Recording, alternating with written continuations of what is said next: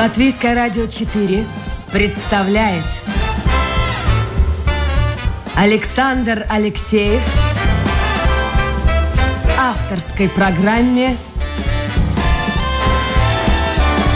Александр Студия.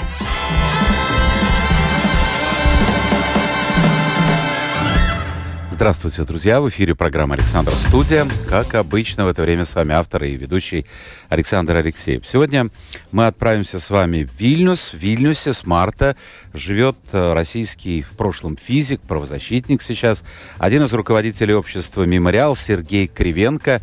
И я надеюсь, что Сергей слышит меня. Алло, доброе утро. Да, доброе утро. Как у вас э, солнышко есть там в Вильнюсе или нет? Э, есть солнышко, но сегодня пасмурно. А, ну так у нас тоже Ну, вчера было скрыто. солнышко. Я думаю, может быть, порадуете хотя бы. Э, Сергей, у нас очень много вопросов, у меня очень много вопросов. Я надеюсь, будут вопросы от слушателей. Я напомню, друзья, мы работаем, как обычно, в прямом эфире. Написать э, нам очень просто. Вы заходите в интернет на домашнюю страничку Латвийское радио 4, программа «Александр Студия». Э, Мы поговорим сегодня о том, что происходит э, в Украине, мы поговорим о том, что происходит в России и как, вот больше всего меня вопрос интересует, как к этому э, Россия шла и почему. Дело в том, что вы, э, Сергей, я знаю, с 1988 года являетесь участником движения «Мемориал». Не ошибаюсь я? Да, да. да. Скажите мне, пожалуйста, вот вы, начала. вы физик.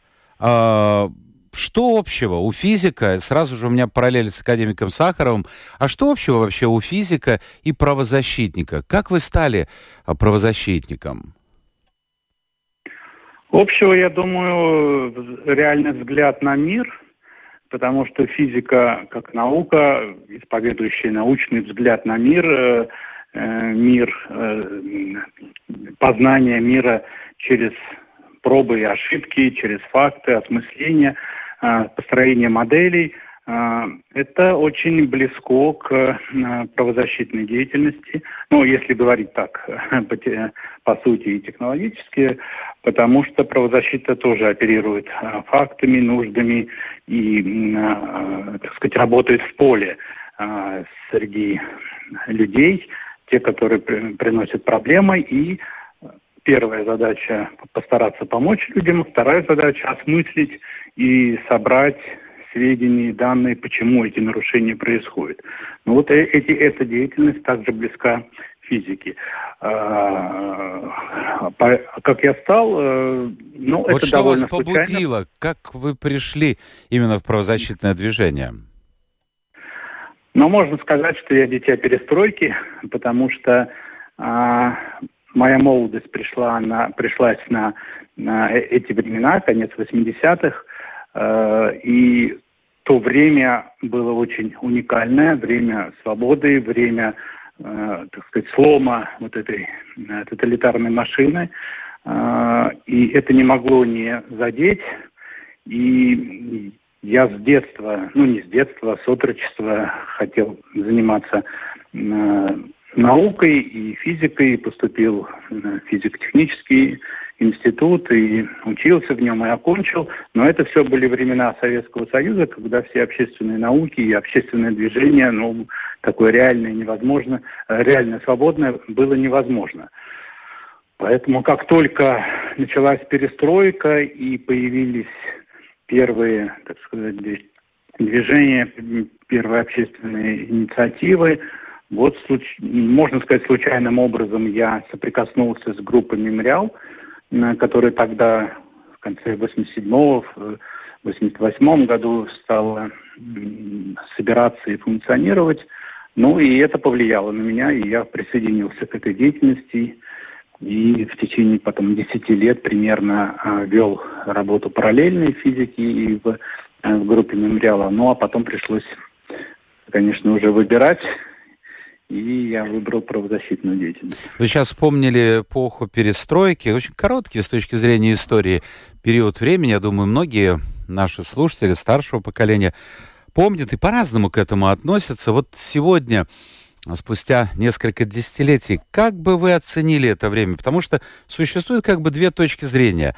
Одна, она, в принципе, уже вами высказана была частично, а другая, я вчера посмотрел в социальных сетях, э, пишут люди, вот как все было здорово, а потом пришел Горбачев, и магазины с полки стали пустыми, и вообще страна развалилась, и во всем виноват Горбачев. А, вот а, как вы помните это время? И что тогда, на ваш взгляд, произошло? А, я помню довольно хорошо еще время Советского Союза, и э, я очевидец Советского Союза, жил то есть перестройка началась, когда мне было в районе, ну, уже больше 25-25 лет. То есть, а до этого времени я четко помню вот это времена Советского Союза. И для меня-то в основном не а, бытовые проблемы были главными и определяющими. Я помню очереди, я помню полки в магазинах, на которых стояли одни консервы, но не это являлось как бы чертой Советского Союза, а та вот действительно удушливая атмосфера а, для мысли, для обсуждения каких-то идей, которые волнуют юношество. Я помню, как, на, как мне еще в, э, в институте, в общежитии, где я жил, э, в фотокопиях передавали романы Стругацкого, которые тогда вообще не, не были возможно напечатать, «Гадкие лебеди» и так далее. И, и мы мечтали о том, что вот наступит когда-нибудь такое время, когда романы Стругацких будут спокойно издаваться и э, ну, распространяться, и не надо будет их там фотографировать и так далее. То есть, ну, это просто как отражает, а, отражает тот факт, что вот наличие довольно жесткого идеологического каркаса, который не давал думать в общественной инициативе. То есть единственная область, почему я выбрал физику, потому что там не было диктата э, идеологии, физика все-таки развивается по своим законам, и в то время физика тоже была прибежищем довольно многих людей, которые исповедовали либеральные э, взгляды, но, может быть, не могли их так открыто выражать.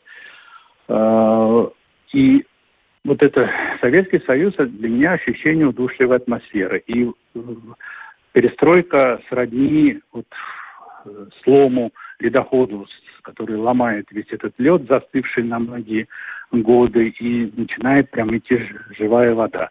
Поэтому на то время, конечно, для меня, по крайней мере, это уникальное время э, прорыва идей прорыва, так сказать, творческой активности многих людей. Мы, помню, слушали эти и съезды народных депутатов, и э, различные те газеты, которые стали появляться э, впервые печатать.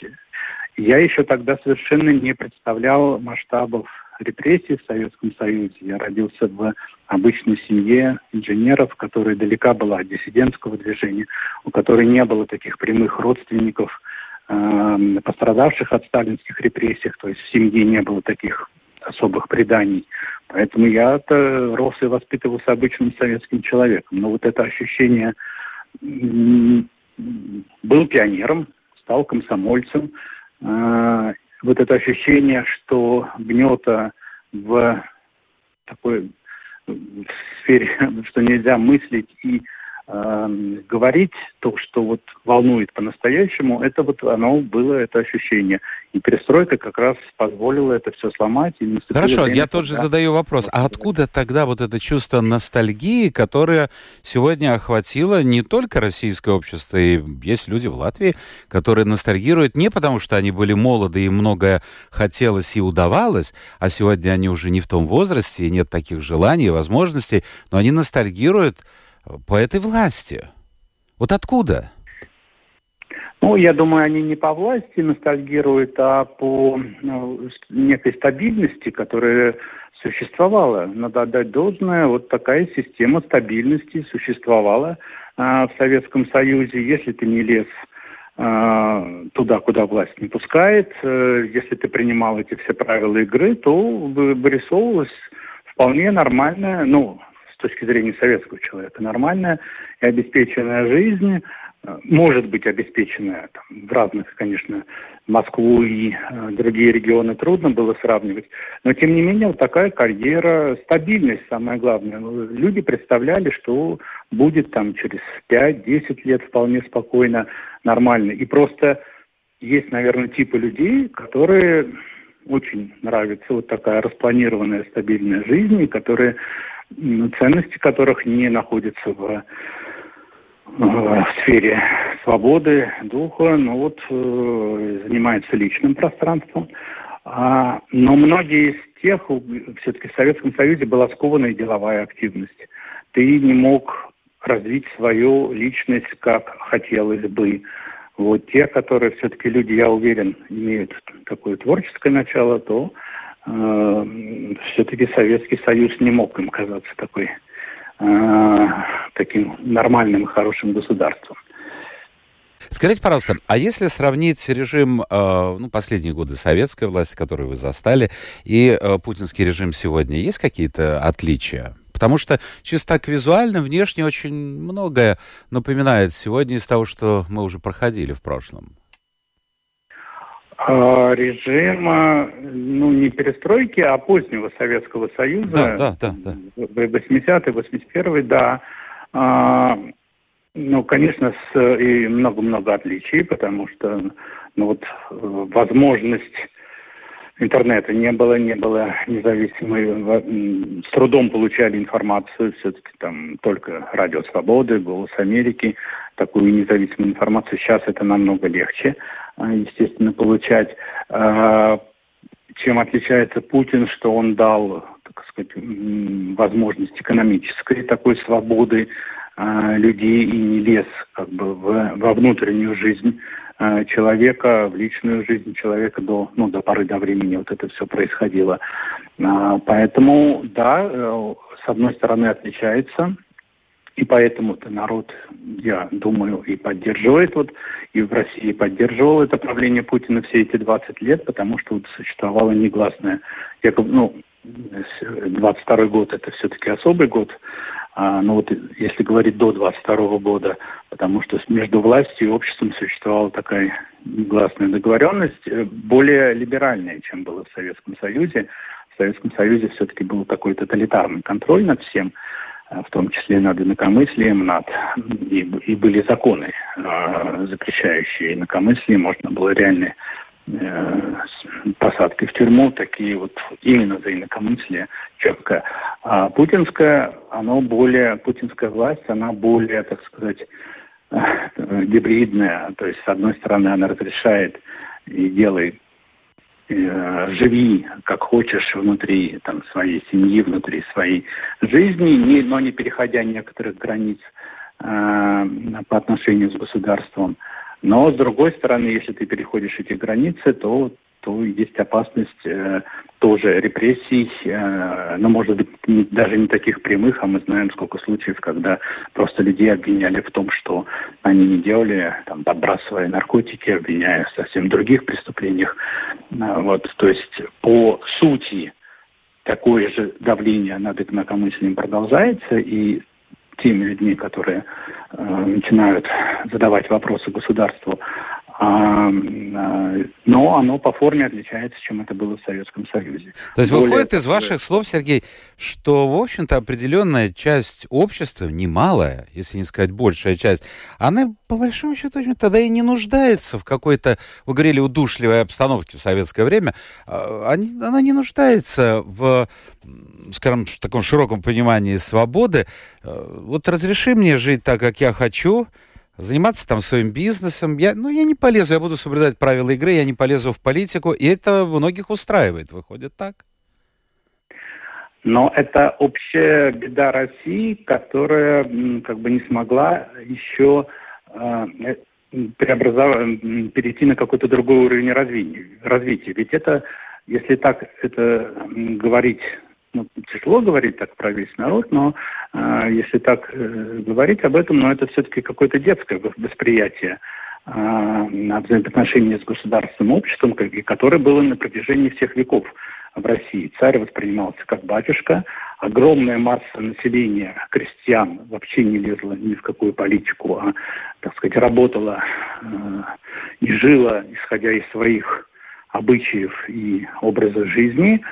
И только некоторые люди, которые как бы достигали осмысления происходящего, э, сначала декабристы, потом э, другие представители, э, потом интеллигенция, она вот как бы начинала понимать, что что-то здесь не так, и э, вот эта идея освобождения народа, она же не, не случайно появилась. Но народ-то не очень хотел, чтобы... Что, он хотел, возможно, освобождения, скажем, от э, крепостного гнета, он хотел улучшения своей жизни, скажем так, в таком материальном э, положении. А вот эти свободы, ну, вспомните Фирса у Чехова, да, э, он не знает, куда ну, идти. Да, Его да. освободили, а он не знает, куда идти. Он не знает, что с этой свободой делать. А многие говорят, что к сожалению, проблема современной России кроется в, как раз вот в те годы, в 80-е и 90-е годы, когда не была проведена декоммунизация. То есть общество откровенно не сказали о том, что такое коммунистический режим. Я не, задаю, не случайно задаю этот вопрос. Я знаю, что вы автор э, целого ряда э, научных статей как раз по истории советского государственного террора. Э, если это было бы проведено, был бы, ну, скажем, такой же Нюрнбергский трибунал, но над коммунистами э, и над Компартией, что-то изменило бы? По другому пути пошла Россия? Вы знаете, я думаю, да, а, потому что это этап как раз вот осмысления, когда человек взрослеет и когда он становится а, более взрослым, более приобретает более такой четкий взгляд и более реалистичный взгляд на мир, когда он осмысляет, что происходило с ним, что происходило вокруг, и у него в голове складывается ну, некоторое отражение, ре... Э, некая реальная картинка отражает что реальность, и он четко понимает, а, что происходило. А что и вы совершенно правы, я согласен, вот э, те, тот государственный террор, тот, э, те политические репрессии, которые происходили в Советском Союзе в сталинское время, после сталинское время, они неосмысленны. Потому что во времена Горбачева, что мы видим? Принимается закон о реабилитации, где э, начинается, по, дается возможность поддержки жертв репрессий, но к репрессиям отношение, как получается, как к стихийному бедствию. Вот вдруг, откуда ни возьмись, появились жертвы репрессий, и их довольно много, э, там миллионы, по оценкам мемориала, прямых только жертв за всю историю Советского Союза это 10, 11, 12 миллионов людей, включая э, заключенных, включая расстрелянных по политическим обвинениям, депортации и так далее, то, что сейчас называется политическими репрессиями, а, это довольно много, это практически в каждой семье пострадавшей. Но из-за чего это произошло? Палачи даже не названы а, как таковые, что они палачи. А преступления не названы преступлениями. До сих пор как бы нет квалификации, ну, голодомор, да, что произошло, как власть э, это все организовала. А в России это не было названо. Большой террор, прямые просто операции, вот именно спецоперации НКВД, в рамках которой за полтора года 800 тысяч людей взяли просто по, так сказать, из социальных слоев, без их вины вообще за какие-то деяния. То есть как бы просто взяли и расстреляли, а половину отправили, а вторую половину отправили в лагеря, а, просто из-за того, что они вот не те люди, не той окраски, могут быть шпионами, могут быть выступать против советской власти, потенциально опасные. А это не получило никакого э, даже вот эти операции не получили никакого... Но с другой стороны, Сергей, извините, я вас перебиваю, но вы сказали, что это реальность, что почти каждая семья, проживавшая в советской э, стране, она на себе это почувствовала. Кто-то из членов семьи был расстрелян, кто-то находился в лагерях, и это никоим образом не повлияло на, в общем-то, отношение к власти, какой-то, я не знаю, не то что ненависти, но ну, какое-то осознание вообще, что этот режим представляет собой преступную клику. Почему этого не произошло? Но вот это как раз и, э, это еще один момент. Э, ситуация в России очень сложная, потому что тут мы переходим к взаимоотношению человека и государства. Да? Зачем вообще создано государство? Государство и власть, и на, на, на этой территории, где живет вот, общество, где живет э, население. А для того, чтобы жить было лучше, для того, чтобы ну, ну так, по крайней мере, такова идея, да, для того, чтобы государство обеспечивало безопасность, для того, чтобы государство боролось с преступниками, чтобы чужаки не лезли, а, чтобы внутри какие-то проблемы тоже решались, то есть государство признано сделать жизнь лучше. И вот вдруг, в чем новация 20 20 э, века э, с этой точки зрения. И вдруг государство становится самым-самым таким большим врагом по отношению к твоей семье. То есть и вместо того решения этих базовых проблем по созданию безопасных условий и развитию общества, каких-то нормальных, хороших, государство становится, наоборот, самым главным бандитом. И вот признать, что ты живешь в государстве, которое является бандитом, или ты живешь в семье, у которой твой отец, любимый отец, а, который там дает еду, приносит, обеспечивает жизнь и так далее, а он оказывается маньяком и э, убийцей, это, это очень-очень сложно. И вот Россия, к сожалению, не смогла пройти вот, вот этот путь осознание, что государство может быть преступным. И, соответственно, ну, Россия в целом, как раз многие представители ее этот путь проходили, э, общество. А, а это очень трудный процесс, потому что многие другие страны, страны Восточной Европы, Польша, страны Балтии, они все-таки воспринимали коммунизм как внешнюю силу. Вот пришли русские, в 1939-1940 году захватили страны, установили там свою власть, ну, советские, как угодно, не русские, советские. И это все-таки воспринималось как внешняя оккупация, с ними боролись. С ними боролись как э, с оккупантами. Э, есть практики сопротивления, практики партизанской борьбы в Литве да, до, середины, до начала 60-х, по крайней мере, продолжались. А сейчас они в обществе спокойно об этом пишется и воспринимается и э, говорится как такой возможный пример борьбы с оккупационной властью, а в России этого ничего не было. В России подавлялись уже, если говорить о том, почему это не получилось, на, те дискуссии, которые начались в конце 80-х, в начале 90-х, они были уже к, к концу 90-х, а тем более в 2000-х свернуты дискуссия о роли Власова.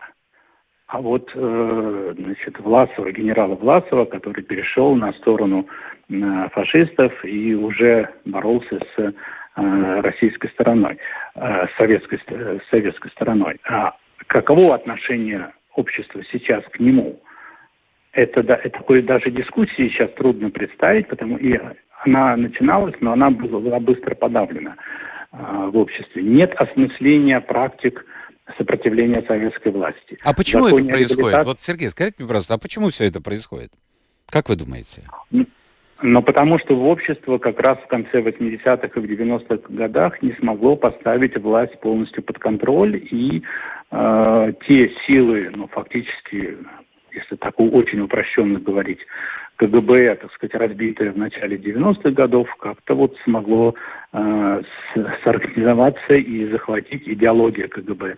Э, опять э, ведущие посты в государстве и, тем, и принесло свою идеологию Э, идеологию в это Понятно. общество. Мы сейчас э, возвращаемся, уже подходим к дню сегодняшнему, не так уж много времени у нас остается. Хотелось бы посвятить вопросам слушателей некоторое время. Э, я напомню, друзья, это программа «Александр Студия». В гостях у нас сегодня, или мы гостим в Вильнюсе, у российского физика, правозащитника, одного из руководителей общества «Мемориал» Сергея Кривенко. Вы можете задавать свои вопросы комментировать услышанное и в интернете, и в WhatsApp. Я вот буду как многорукий Шива налево и направо, налево и направо э, смотреть. Но это немножко попозже. Э, итак, Путин. Э, я естественно, не помню, но я знаю по э, воспоминаниям, по книгам о Леониде Ильиче Брежневе. После того, когда убрали Хрущева, многим казалось, что Брежнев такая проходная фигура, который очень симпатичный мужчина, в отличие от того же Путина, э, которого очень любили женщины, который тоже не проходил мимо женщин. Ну, такой свой малый. Он не мешать не будет. Мы будем делать свою работу, а он будет вот руководить как бы страной. И ведь э, те люди, которые привели Путина к власти, об этом сейчас открыто говорится, э, они, в общем-то, тоже относились к нему. Ну так, кто там такой? Вообще, пусть сидит, а мы будем творить свои дела. И посмотрите, в первом и втором случае получилось с точностью наоборот.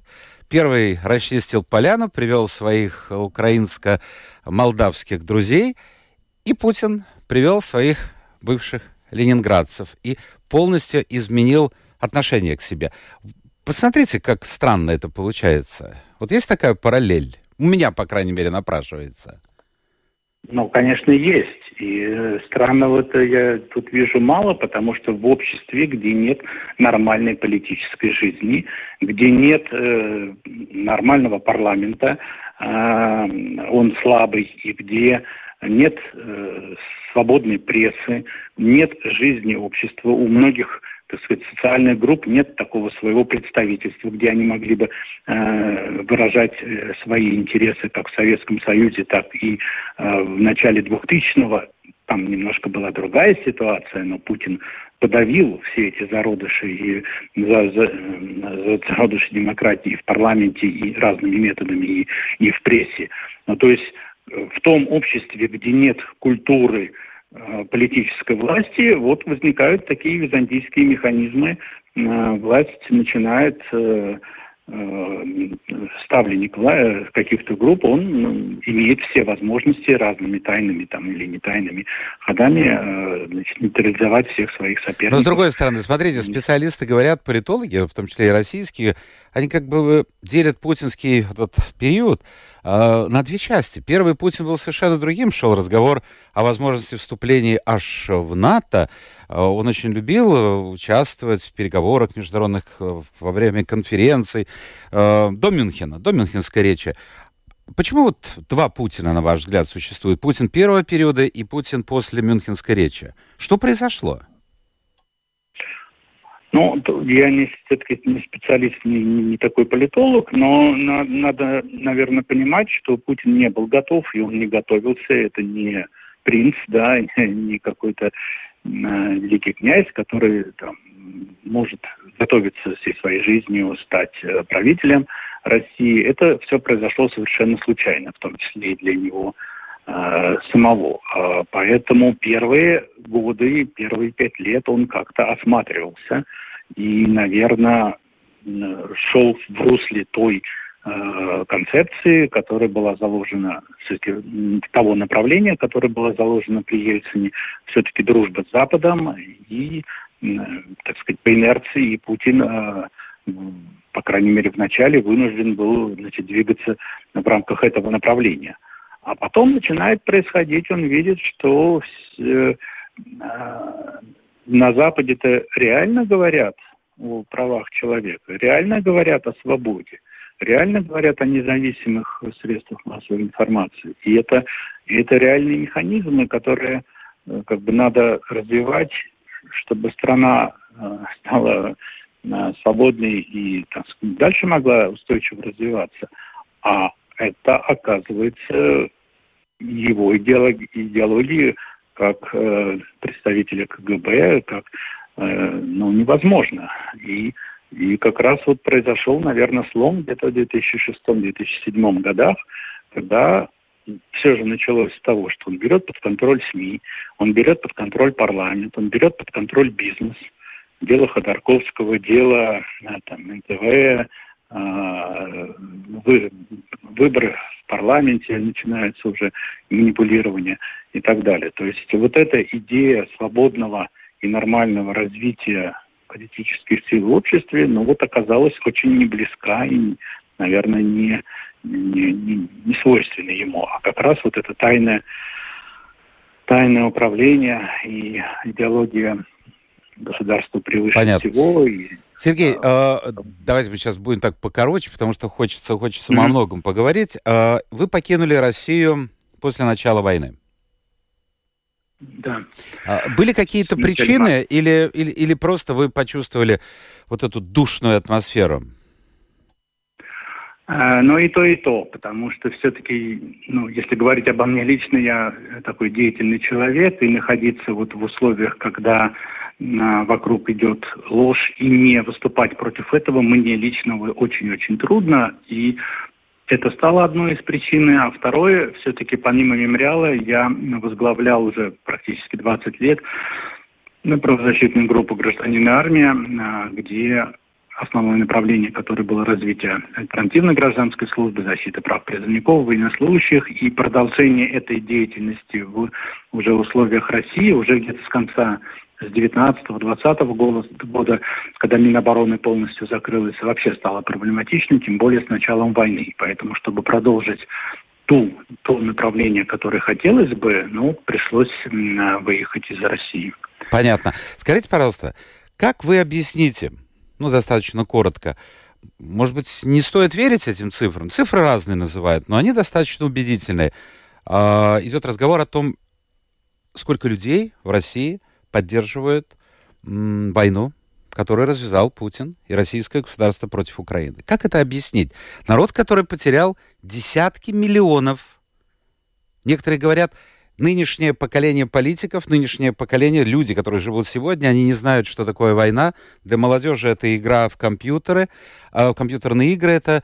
А вот то поколение старое, скажем так, вспомните Карибский кризис. Э, это люди помнили войну, они знали, что это такое. Что произошло с психикой русского человека, россиянина? Почему он получает прям какое-то удовлетворение от бомбежек, от гибели мирного населения? Что такое? А, сложный очень вопрос, и трудно вот говорить о цифрах, потому что сейчас такие независимые социологические исследования в России фактически невозможно, но мы видим действительно огромная часть, можно там называть 50% больше, но по крайней мере 50% э, поддерживают поддерживают что? Вот я бы задал вопрос. Потому что, если мы помним, накануне войны, в январе, там проводились опросы, и на прямой вопрос, хотите ли вы войны с Украиной, там поддержка войны не было. Там 80-85% выступали против войны. Война как бы казалась недопустимой, невозможной. А, я бы сказал, что люди поддерживают власть. Э, большинство населения в России э, поддерживают власть, и если власть начала войну, то люди вынуждены поддерживать войну. Та, тот оголтелый как бы, милитаризм, который сейчас доносится иногда с экранов или из э, каких-то социальных сетей, но все-таки это небольшая часть. Вот тех, кто непосредственно поддерживает войну, это все-таки либо пропагандисты, либо, так сказать, ну, совсем такие фанатики э, этого русского мира. И, ну, трудно тоже говорить о цифрах, но это порядка там 15, тоже 10-15 э, процентов, э, как и такие очень сторонники антивоенной военных действий тоже как бы небольшое количество, 20-25 процентов, то есть там, по разным оценкам можно говорить. Но вот огромное большинство, это оно поддерживает власть, оно не поддерживает войну. А, но оно но подождите, власть, поддерживая который, власть, который они войну. одновременно поддерживают и войну, и действия да, власти. Да, но это тут совершенно правильно. Они не выступают сейчас против войны. И они дали себя убедить, что значит, в Украине фашизм, в Украине якобы там процветает национализм, и Украина стала врагом раз власть так говорит. Но это не, я не хочу, я хочу просто ответить на вопрос, что русские поддерживают войну. Русские не поддерживают войну, русские смирились и поддерживают власть. И тем самым поддерживают войну. А почему они смирились? А вот это как раз то, о чем мы с вами начинали э, разговор, что э, не было никакого осмысления ни истории Советского Союза, ни советских. Хорошо, людей, Сергей, я, я понимаю, но это вы говорите глобально. Вы занимаетесь в том числе вопросами, связанными с армией, и один из руководителей программы, я знаю, по сознательному отказу от военной службы для призывников, военнослужащих, мобилизованных.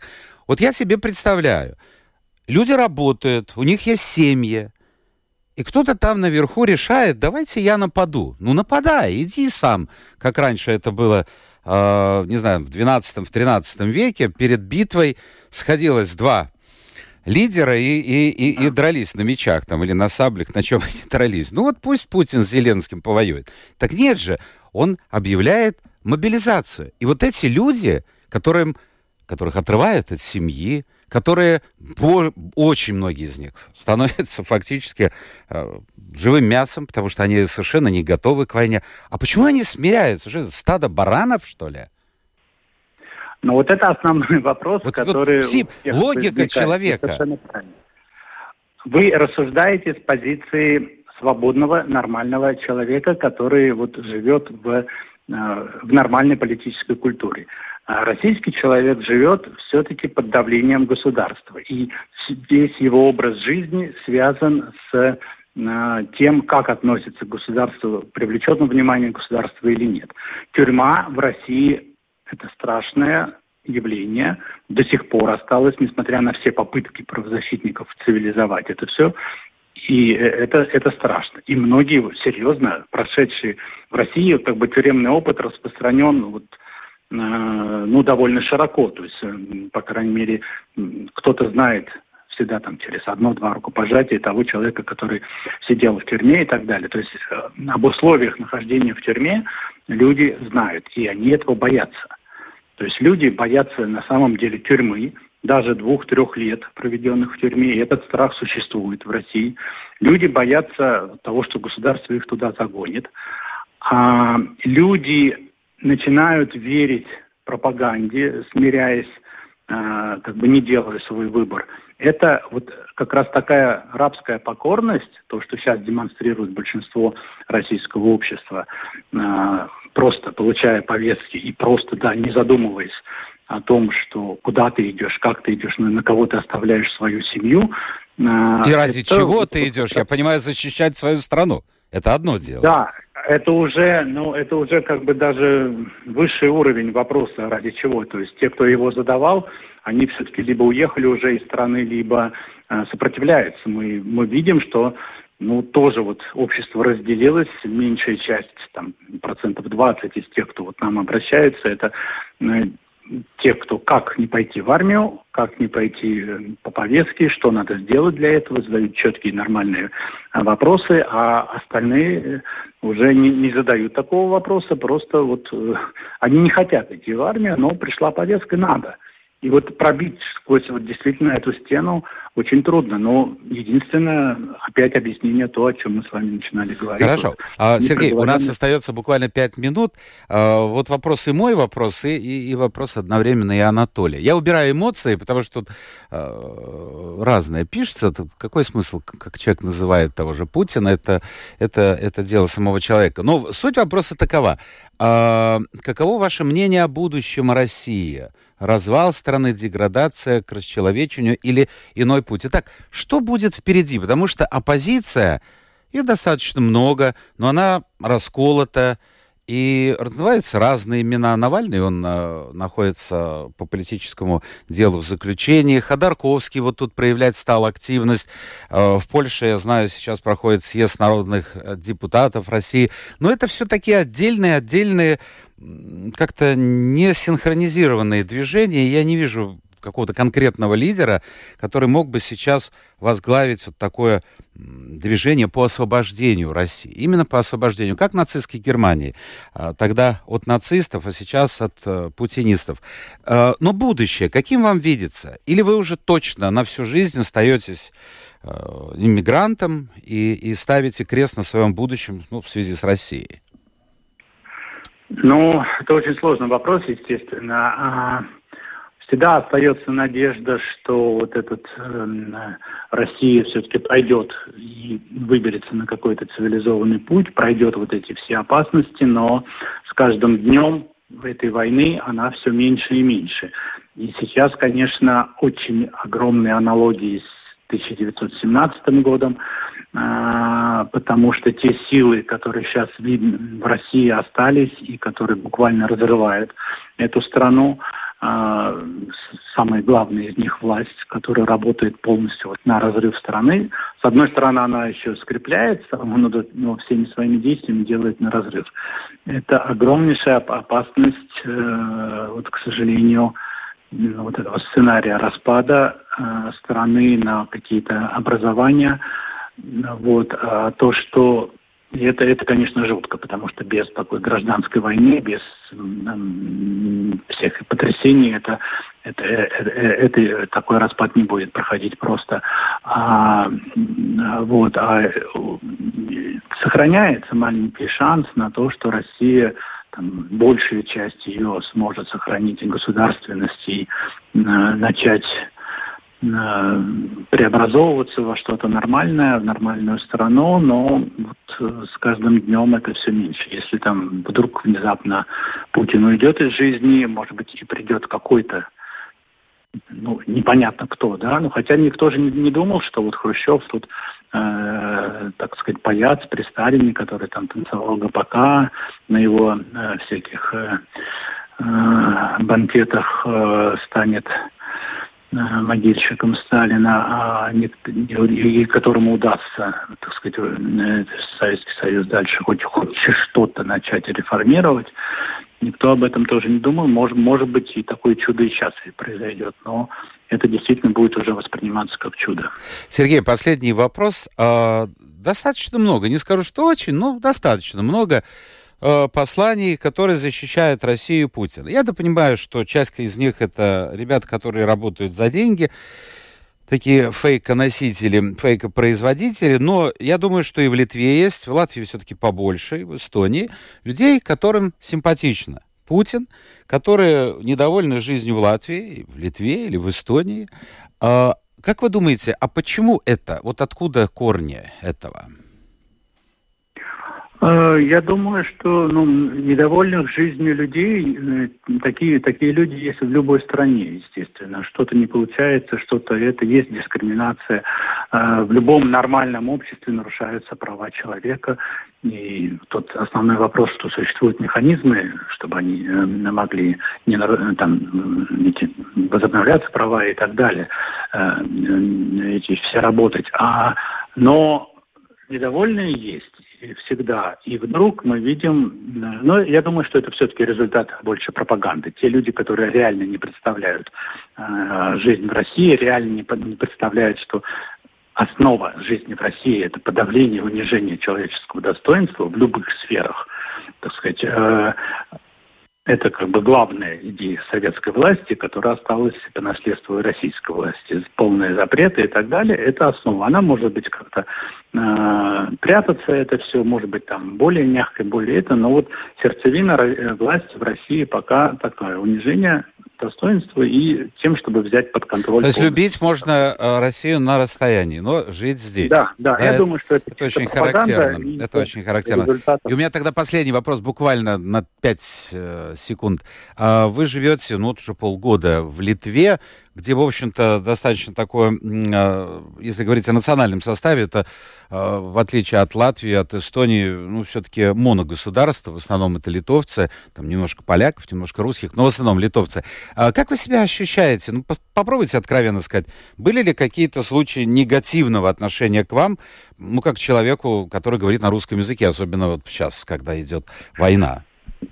Ну, вы знаете, ну не хочется, конечно, чтобы это все воспринималось, что вот я живу в Литве, и поэтому э, литовцев либо ругаю, либо наоборот поддерживаю. Но вот честно, я пытаюсь все время жить по, по правилу честности. За все эти полгода, что вот я не, почти не выезжал из Литвы, я здесь живу, я говорю только на русском языке, потому что, ну, к сожалению, у меня очень трудно даются другие языки а, какие-то там фразы я выучил, естественно, но, но ни разу я не ощущал никакой ни дискриминации, ни косого взгляда, ничего. Литва уникальна, для меня, по крайней мере, это уникальное такое место, где люди вот имеют как раз очень сильная э, жизнь в обществе основана на идеях свободы, человеческого достоинства, уважения к друг другу и при том огромной толерантности. Вот этот такой сплав в литовском обществе существует, который, ну, по крайней мере, для таких людей, которые это ценят, ценят очень-очень комфортно здесь. Понятно. Спасибо, спасибо. Это была программа «Александр Студия». У нас в гостях был российский физик, правозащитник, один из руководителей общества «Мемориал» Сергей Кривенко. Сергей, спасибо вам за участие в эфире. А, спасибо всем тем, кто спасибо. слушал нас. А, это была программа «Александр Студия». Завтра новый день, новый эфир и новые гости. Пока.